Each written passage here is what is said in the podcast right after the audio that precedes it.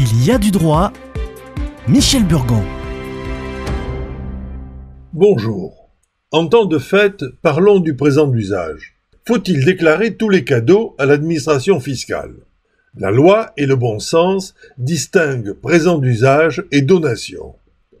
Le présent d'usage se distingue de la donation par la notion d'absence d'appauvrissement du donateur. Ce peut être une somme d'argent, des bijoux, un billet d'avion, un meuble.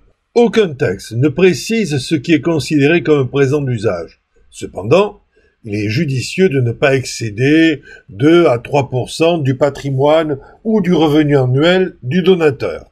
Exemple de jurisprudence. L'administration fiscale a considéré comme un présent d'usage une voiture de 20 000 euros offerte par une personne aisée à son fils pour son anniversaire.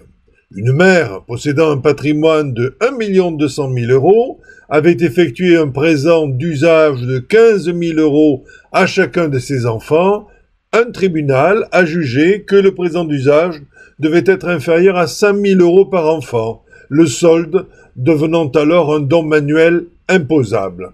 Mais une réponse ministérielle de 2006 a précisé que le plan d'épargne logement d'un enfant, alimenté par des versements de parents, constitue un présent d'usage non taxable, et cette réponse permet de cerner le montant des sommes, car un PEL pouvait à l'époque recevoir des versements à concurrence d'un plafond de 61 200 euros. C'est connu, la milliardaire Madame Bettencourt a offert beaucoup d'objets d'art valant plus cher qu'un logement, à tous ses courtisans, et le fisc n'a imposé personne.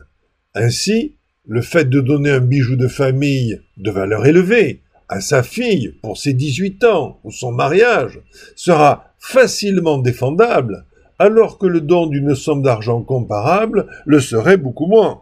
La preuve du don d'usage incombe à celui qui l'invoque. Il doit aussi clairement émaner d'une intention libérale, le disposant doit avoir eu conscience de la nature de son acte. En l'absence de ces critères, le présent d'usage peut être requalifié, par exemple en salaire. Le présent d'usage ne fait pas partie de l'héritage, il n'est pas rapportable à l'ouverture de la succession. L'article 852 du Code civil précise les frais de nourriture, d'entretien, d'éducation, d'apprentissage, les frais ordinaires d'équipement, ceux de noces, les présents d'usage ne doivent pas être rapportés.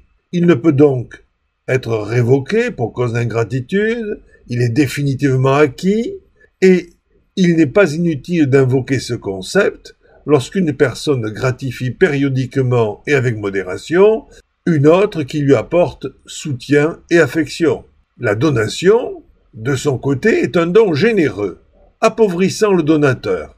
Elle se réalise par don manuel ou par acte solennel notarié. Le don manuel se caractérise par la simplicité de son exécution, la transmission de la chose s'opérant de la main à la main. Ainsi, seuls les biens pouvant être transmis de la main à la main, on dit par tradition, sont susceptibles de faire l'objet d'un don manuel, bijoux, voitures, tableaux, sommes d'argent, mais le bénéficiaire n'aura jamais la possibilité de justifier de la générosité du donateur, puisque seule la donation par acte solennel notarié l'établit légalement parce que soumise à plus de formalisme pour protéger le donateur d'un appauvrissement inconsidéré et pour établir un titre de propriété faisant foi. Ainsi, si une personne fait un chèque à une autre, la preuve du versement est établie par les traces bancaires mais pas celle de l'intention libérale.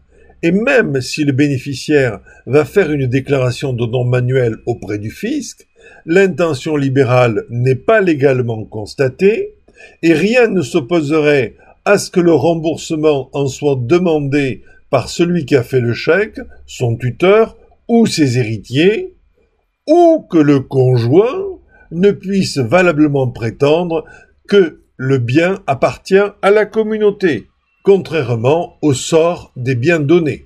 Ce n'est évidemment pas innocent en cas de divorce ou de séparation. À la semaine prochaine.